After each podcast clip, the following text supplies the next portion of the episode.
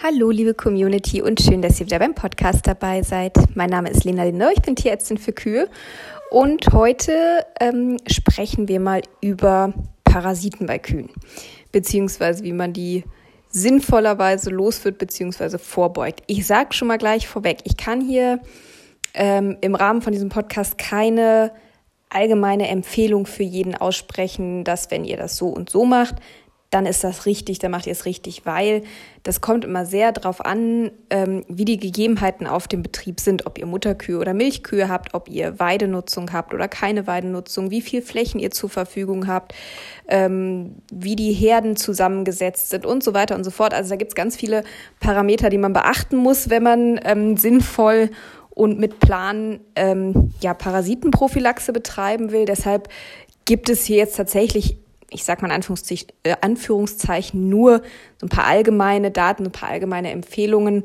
äh, und Denkanstöße zu dem ganzen Thema, aber keine konkreten Empfehlungen. Das kann ich hier einfach in dem Rahmen einfach nicht machen. Das ist leider, leider nicht möglich. Aber vielleicht hilft es euch ja trotzdem ein bisschen, da mal so einen kleinen Plan reinzukriegen. Das würde mich schon mal freuen. Ähm, und es wird vor allem, also was ich hier sage, das gilt eigentlich vor allem für Magen-Darm-Würmer, begrenzt auch noch für Lungenwürmer. Ähm, andere Parasiten, die auch vorkommen können, wie zum Beispiel Leberegeln, so das sind nochmal Sonderfälle, die ähm, ja lassen wir da mal außen vor. Also es geht hauptsächlich um Magen-Darm-Würmer und Lungenwürmer, aber das sind auch so die häufigsten Parasiten, die da eigentlich Probleme machen, so in den Rindern, sagen wir mal. genau. Und was ich so aus der Praxis kenne, wie das Ganze häufig ähm, gemacht wird, ist, dass die Tiere irgendwann im späten Frühjahr, im Frühsommer äh, auf die Weide kommen und dann eben zum Austrieb einmal eine Wurmkur über den Rücken kriegen und bevor sie in den Stall oder zum Einstallen gibt's dann nochmal eine zweite Ladung irgendwann im Herbst. Das ist schön einfach, da hat man seinen Rhythmus im Jahr, das ne, wurde halt immer so gemacht und ähm, ja, so wird's halt weitergemacht. Das ist so das, was ich persönlich jetzt aus der Praxis kenne, wie es am häufigsten gemacht wird. Manche machen noch mal zwischendrin irgendwas, wenn sie mal eine Weide wechseln oder so. Aber das sind so die häufigsten Sachen, die ich beobachte. Einmal zum Austrieb, einmal zur Aufstallung. Da wird entwurmt. Das Problem an der Sache ist halt, dass das natürlich sehr ziellos ist. Es werden einfach pauschal alle Tiere entwurmt, ähm, ohne dass man überhaupt weiß, haben die überhaupt Würmer oder nicht. Und ähm, durch dieses ziellose Entwurmen, auch meistens muss ich sagen, tatsächlich auch mit den, immer mit dem gleichen Wirkstoff. Da gibt es ja so ein schönes blau gefärbtes äh, Mittel, was die meisten da nehmen. Ähm, und dadurch kommt es halt leider immer weiter dazu, dass die Würmer immer oder dass, dass unter den Würmern in der Wurmpopulation sozusagen immer mehr Resistenzen tatsächlich auftreten, sprich die Mittel gar nicht mehr richtig wirken. Und das ist echt ein Problem, weil es jetzt eigentlich auch nicht absehbar ist, dass es jetzt so in näherer Zukunft irgendwie da bahnbrechende Neuerungen für irgendwelche neuen Mittel geben wird oder für irgendwelche neuen Wirkstoffe. Und deshalb ist das echt ein Problem, wenn natürlich die Wirkstoffe, die wir zur Verfügung haben, dann gar nicht mehr wirken. Und deshalb ähm, empfiehlt es sich genau wie bei Antibiotika, das ist ja genau das Gleiche, dass, dass man die wirklich gezielt einsetzt bei den Tieren, die es nötig haben äh, und dann aber auch richtig, damit die, damit dann auch wirklich alles an äh, Würmern kaputt geht ähm, und sich da eben möglichst keine Resistenzen entwickeln können. Was außerdem ein Problem ist, und das ist gar nicht zu unterschätzen, ist tatsächlich auch die Umweltbelastung, weil natürlich diese Wurmmittel ähm, die sollen ja im Darm oder die wirken ja hauptsächlich im Darm und werden dementsprechend auch mit dem Kot ausgeschieden, beziehungsweise auch die Abbauprodukte. Und das ist teilweise nicht zu verachtende Belastung für die Umwelt, wenn einfach immer alle Tiere der Herde entwurmt werden, weil natürlich in den Kuhfladen, kennt ihr selber, da entwickelt sich ja so ein ganzes Eigenleben an Insekten, an, an Würmern, die vielleicht für die Kühe gar nicht schädlich wären, aber die sich dann da alle nicht entwickeln können. Und äh, zu guter Letzt ist das äh, auch einfach unnötig teuer. Ich meine, wer schon mal seine Kühe entwurmt hat, der weiß, das Zeug ist gar nicht billig. Wenn man das auf die ganze Herde kippen will, pff, da kommt schon ein bisschen was zusammen tatsächlich.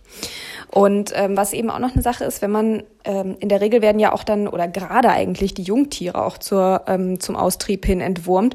Und das führt auch dazu, dass diese Jungtiere gar keine richtige Immunität aufbauen können ähm, weil ja die Würmer, mit denen sie in Kontakt kommen, direkt absterben eigentlich. Und äh, somit baut sich da auch keine belastbare Immunität auf. Und deshalb schauen wir uns jetzt mal an, wie man es besser machen kann. Also an erster Stelle steht dann wie immer die Diagnostik. Ähm, Und dafür werden Sammelkotproben untersucht. Also Sammelkotproben heißt einfach, dass man von äh, mehreren Tieren eine möglichst frische Kotprobe gewinnt, ungefähr so, ja, so ein, ein Esslöffel voll ungefähr, sage ich mal, pro Tier. Ähm, na, also wenn man auf der Weide sieht, die setzt gerade Kot ab, dass man direkt zum frischen Fladen geht und äh, direkt was mit rausnimmt, möglichst ohne, dass man unten aus dem Boden, äh, dass man mit dem Boden in Berührung kommt, ne, dass man da nicht noch irgendwelche Regenwürmer mit einschickt oder so. Also wirklich, aber frischen Kot von, ja, so ungefähr 25, 30 Prozent der Tiere einer Herde. Und ähm, vor allem auch gern nach Altersgruppen getrennt. Ja, also bei den, bei den Mutterkühen zum Beispiel laufen ja in der Regel die Kälber mit dabei, dass man wirklich sagt, man nimmt von den Kälbern eine Sammelkotprobe, von den äh, Rindern eine Sammelkotprobe und von den alten Kühen nochmal eine Probe, dass man das so nach Altersgruppen getrennt hat, beziehungsweise auf Milchkuhbetrieb eben entsprechend ähm, die Rinder und die Kühe voneinander getrennt beprobt. Und ähm, weil so kann man dann letzten Endes eine gezielte Entwurmung von auffälligen Tieren, beziehungsweise auch von, durchaus auch von Tiergruppen machen, wenn der Befall entsprechend hoch ist. Ne? Das kommt dann darauf an, wie das Ergebnis des Ganzen ist. Ähm, was eigentlich am allerwichtigsten ist, wenn man gezielt gegen Würmer vorgehen kann, ist dann eben auch das Weidemanagement. Dass man also sich frühzeitig Gedanken macht, wie kann man seine Flächen sinnvoll aufteilen. Ich weiß, dass es, dass nicht jeder endlos Flächen zur Verfügung hat, dass das manchmal nicht so optimal geht, wie es schön oder wie es gut wäre. Und ich weiß auch, dass zum Beispiel auch natürlich jetzt bei der Trockenheit zum Beispiel, ne, wo das Futter auch knapp ist, dass man die Tiere dann manchmal auch gar nicht so lange auf den Flächen lassen kann, wie man gern würde und so auch wieder andere Wechsel, einen anderen Wechselrhythmus drin hat, als man sich eigentlich so vorgestellt hat. Ne, dass man da ein bisschen flexibel sein muss. Manchmal, das weiß ich auch, dass das nicht immer so nach Lehrbuch zu gestalten ist, wie es, wie man es gern hätte, das ist klar. Aber nur mal so ein paar grundsätzliche Gedanken. Also es macht auf jeden Fall Sinn, sich frühzeitig Gedanken zu machen, auf welche Fläche die Jungtiere ausgetrieben werden sollen. Weil es macht durchaus auch Sinn, Jungtiere und die alten Kühe ähm, getrennt voneinander auf die Flächen zu treiben ähm, und die Jungtiere eben erstmal auf relativ sichere Weiden zu stellen. Am sichersten sind natürlich ganz frisch eingesäte Flächen, auf denen vorher nie äh, geweidet wurde. Gut, das haben die wenigsten jetzt eben mal so zur Verfügung. Aber sichere Flächen können eben auch äh, Flächen sein, auf denen das letzte Jahr vielleicht keine, keine Tiere geweidet haben, sondern die nur zur Futtergewinnung genutzt wurden oder die zumindest ab August zum Beispiel nur noch zur Futtergewinnung genutzt wurden oder vielleicht als Pferdeweide noch, wenn, wenn man, wenn man nur unbedingt möchte. Ähm, und äh, dann ist es auch noch gut, wenn, ähm, wenn die Tiere erst ab dem 1. Juni ausgetrieben werden. Das hat einfach den Sinn, dass die Weiden möglichst lange äh, ohne Beweidung eben liegen. Eine Schnittnutzung kann davor natürlich gern gemacht werden, wenn da schon mal ein erster Schnitt von gemacht werden soll. Das ist natürlich, äh, das ist dann natürlich ganz toll. Aber wenn der Weideaustrieb eben erst ab dem 1.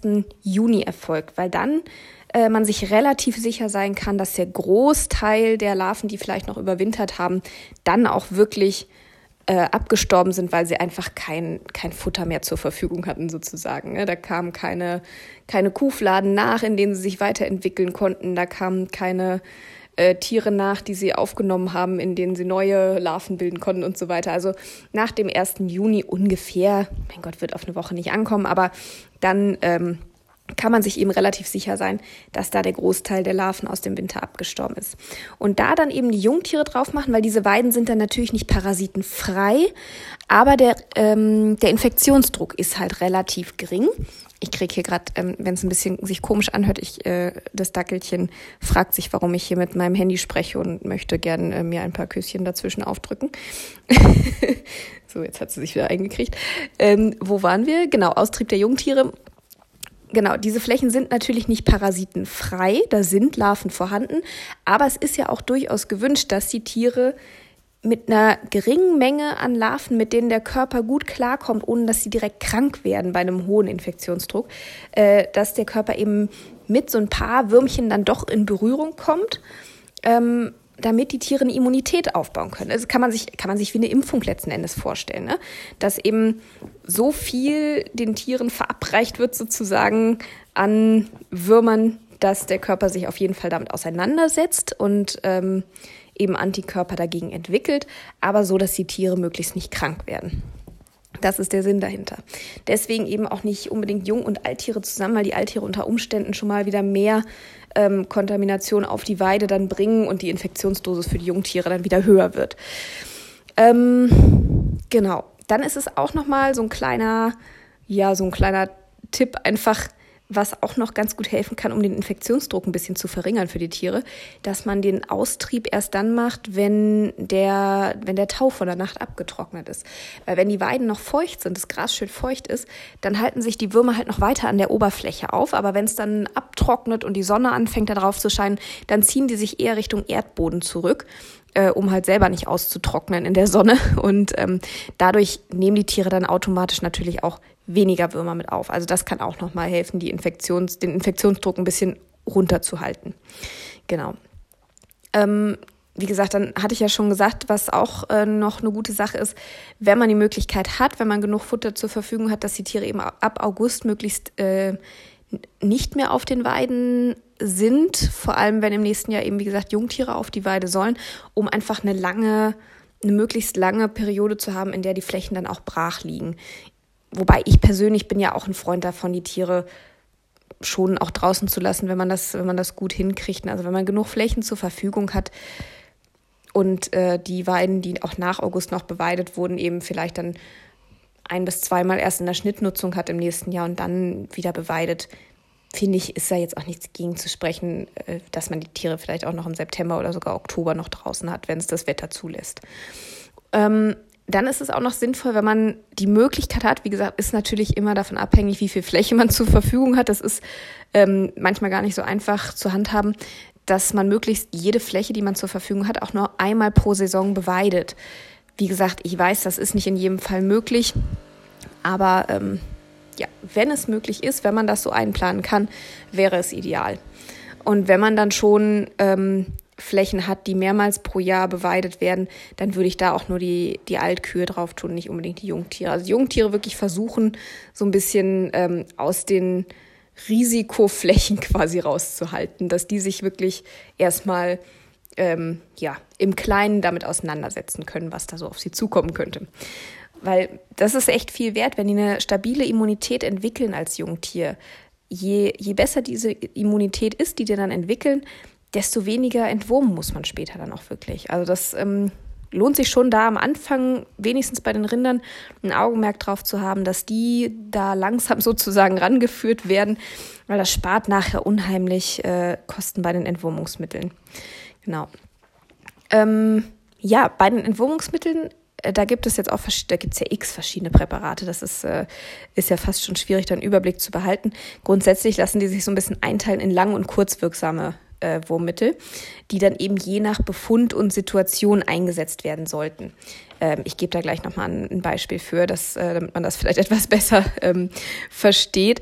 Wichtig ist, zum, auch wie kennt ihr auch vom Antibiotikum, dass wirklich ausreichend dosiert wird. Ne? Also dass man nicht ähm, ja, so Pi mal Daumen Schlückchen auf jedes draufkippt, sondern dass man sich wirklich, wenn man nicht die Möglichkeit hat, das groß individuell zu dosieren, beziehungsweise wenn man wirklich eine große Herde hat, ist, ist das ja wirklich nicht möglich, da für jedes Tier ein Gewicht und hast du nicht gesehen. Also ich sag mal, um das mal praxisnah zu gestalten, orientiert euch am schwersten Tier der Herde einer Altersgruppe. Natürlich nicht bei einer Mutterkuhhaltung den Bullen als Referenz nehmen und das auf die Kälber tun, so nicht.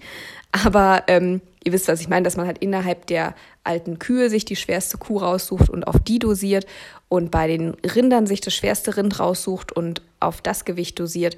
Ne? Im Zweifel immer lieber ein paar Milliliter mehr als zu wenig, ähm, damit auch wirklich da sicher gegangen werden kann. Das ist ja auch eine interessante Formulierung. Damit man sicher sein kann, so vielleicht besser, damit man sicher sein kann, dass man auch wirklich jeden Wurm erwischt. So.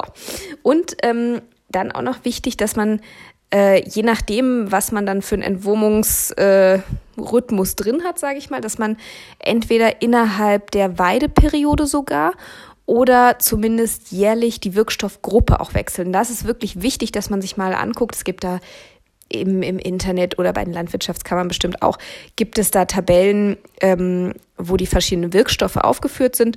Und da kann man eben auch sehen, ähm, welche Wirkstoffe in welche Wirkstoffgruppe gehören. Mm, es gibt ja zum Beispiel auch bei den, bei den Antibiotika zum Beispiel gibt es ja auch verschiedene Wirkstoffgruppen. Ich sag mal zum Beispiel die Beta-Lactam-Antibiotika, da gehört dann Penicillin dazu, da gehört dann Amoxicillin dazu, da äh, gehört das Cobactan mit dazu. Das sind alles unterschiedliche Wirkstoffe, aber die gehören alle zu einer Wirkstoffgruppe.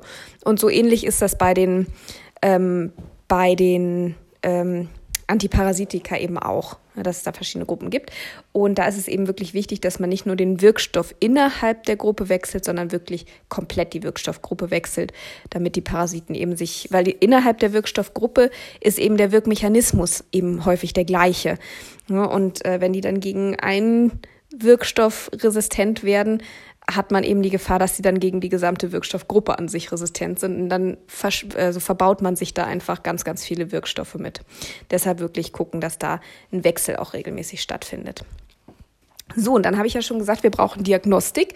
Ja, wann nimmt man jetzt die Proben? Das ist eine gute Frage. Also das kommt halt wirklich drauf an, was man für eine Befallsstärke hat mit Würmern, äh, welche Altersgruppe man beprobt, wie lange die Tiere schon draußen sind, wann die letzte Entwurmung stattgefunden hat, mit welchem Mittel die letzte Entwurmung stattgefunden hat, ob es ein lange oder kurzwirksames Mittel war. Also da gibt's verschiedene ja, Entscheidungskriterien, das müsst ihr tatsächlich eben ganz individuell mit eurem Tierarzt wirklich besprechen. Da kann man, das kann man so pauschal gar nicht sagen. Was auf jeden Fall Sinn macht, ist, dass man diese Pauschalentwurmung zum Austrieb mal weglässt. Seid mal so mutig. Ich weiß, das, das gibt immer ein sicheres Gefühl, wenn man weiß, die Tiere haben das Zeug einfach drin. Das gibt immer ein sicheres Gefühl, weiß ich. Aber macht das wirklich mal, lasst das mal weg. Und dann nehmt ihr mal so zwischen der vierten und zehnten Woche, ich denke, acht Wochen ist so ein guter, guter Zeitpunkt. Nach acht Wochen nehmt ihr dann mal eine Sammelkotprobe von jeder Tiergruppe und schickt die mal ein zur Untersuchung. Und innerhalb dieser Zeit, innerhalb dieser vier bis zehn Wochen nach dem Austrieb, wie gesagt, ich bleibe jetzt mal bei den acht Wochen, das finde ich immer eine schöne Zeit. Ähm, wenn man dann nach acht Wochen eine Sammelkotprobe von der Tiergruppe einschickt nach dem Austrieb, dann hat man da einen relativ sicheren Zusammenhang, wie stark die Belastung der Weide beim Austrieb war mit Wurmeiern. Ähm, ne, das kann man dann anhand der ausgeschiedenen Eier äh, feststellen und ähm, kann danach auch eine ganz gute Prognose machen, wie stark die Weide jetzt auch im weiteren Verlauf befallen sein wird, beziehungsweise wie, wie stark die Tiere jetzt befallen sind. Ja, und ähm, da gibt's dann eben ein ähm, Zählverfahren, wo eben die, äh, die Menge der Wurmeier pro Gramm Frischkot ermittelt wird. Und da kann man eben nach diesem Wert kann man dann eben die aktuelle Behandlung ausrichten und auch die Abstände zur weiteren Beprobung dann entscheiden. Ja, wenn wenn vorher natürlich nicht, wenn, also wenn ihr natürlich zum Austrieb trotzdem behandelt, dann klappt das so nicht. Aber wenn ihr diese, diese Austriebsbehandlung quasi mal weglasst, dann funktioniert das so. Und äh, da gibt's eben, da kann man sich so einen Grenzwert setzen. In der Regel liegt der, setzt man sich einen, einen Grenzwert von 100 äh, Wurmeiern pro Gramm Kot. Wenn äh, wenn der Wert eben drüber liegt bei euren Tieren, dann spricht das schon für einen mittleren bis starken Befall mit Würmern. Und dann ist in der Regel auch eine Behandlung angezeigt. Welche Behandlung dann gemacht wird, das hängt nun wieder von, äh, von eurer Situation ab, ne, was ihr für eine Möglichkeit habt mit Weidewechseln, mit was das für eine Tiergruppe ist, wann eingestallt wird. Und ne, also ich habe euch ja noch ein Beispiel versprochen, wenn jetzt der Grenzwert eben über diesen 100 Gramm äh, Wurmeiern, äh, 100 Gramm Quatsch, über diesen 100 Wurmeiern pro Gramm Kot liegt bei euren, von mir aus bei euren alten Kühen jetzt. Und ähm, ihr wisst aber zum Beispiel, naja, in drei, also das würde ja prinzipiell jetzt erstmal eine Behandlung rechtfertigen oder die sollten dann behandelt werden, das auf jeden Fall. Aber ihr wisst jetzt zum Beispiel, naja gut, aber in drei Wochen kommen die sowieso in den Stall, ne? weil wir haben schon Herbst, äh, das Futter wird langsam knapp. In drei Wochen hole ich die eh rein. Dann macht es wenig Sinn, die jetzt mit einem Langzeitpräparat zu behandeln, was dann über sechs Wochen wirksam ist. Sondern dann macht es vielleicht Sinn, eben noch die zwei Wochen oder zehn Tage zu warten, dann ein Kurzzeitmittel zu geben, dass eben die aktuellen Würmer, die jetzt gerade in den Tieren sind, eben vernichtet werden, nochmal die Eier ausgeschieden werden, die Tiere dann in den Stall kommen. Ja, da braucht man dann kein Langzeitpräparat mehr. Ne? Also ihr seht, je nachdem, was bei euch gerade die Situation ist, ähm, ja, muss dann eben auch die Entscheidung fallen, wie wird behandelt, welche Tiere werden behandelt und mit was wird behandelt. Und ähm, wenn der Grenz oder wenn, wenn bei euren Tieren allerdings äh, die Eizahl pro Gramm Code eben unter diesen 100 liegt, dann ist da eigentlich nur von einem leichten Befall auszugehen. Das heißt, die Tiere müssen jetzt aktuell nicht behandelt werden. Es ist, der Wert ist selten bei Null, kommt auch vor. Also es gibt auch tatsächlich äh, Proben, wo wirklich gar keine Eier vorhanden sind. Das ist natürlich toll, das ist der Idealfall. Es gibt aber fast oder selten, sage ich mal, ich erlebe es relativ selten, dass der Wert wirklich auf Null ist. So ein paar sind da immer drin, aber das ist auch okay. Ne, die Tiere kommen da ja mit der Zeit, wie gesagt, wenn die eine stabile Immunität aufgebaut haben, dann können die mit den Parasiten leben. Da müssen die nicht auf Null sein, sondern da können dann immer ein paar im Tier drin sein, aber das Immunsystem kommt damit so weit klar, dass für das Tier absolut keine Nachteile entstehen. Das wird davon nicht krank, das kriegt keinen Durchfall, das ist nicht unterernährt, das hat wirklich keinerlei negativen Auswirkungen für das Tier, wenn das Immunsystem eben so in der Lage ist, die, die Belastung mit den Würmern so in Schach zu halten, dass die Tiere da gut mitleben können. Dann ist das kein Problem, wenn da mal ein paar Würmer drin sind. Das macht nichts. Und wie gesagt, eben das ist eben der Fall, wenn der Wert unter diesen 100 liegt, dann ist das eben ein Zeichen, dass die Tiere jetzt gerade zumindest keinen Bedarf an einer Wurmkur haben.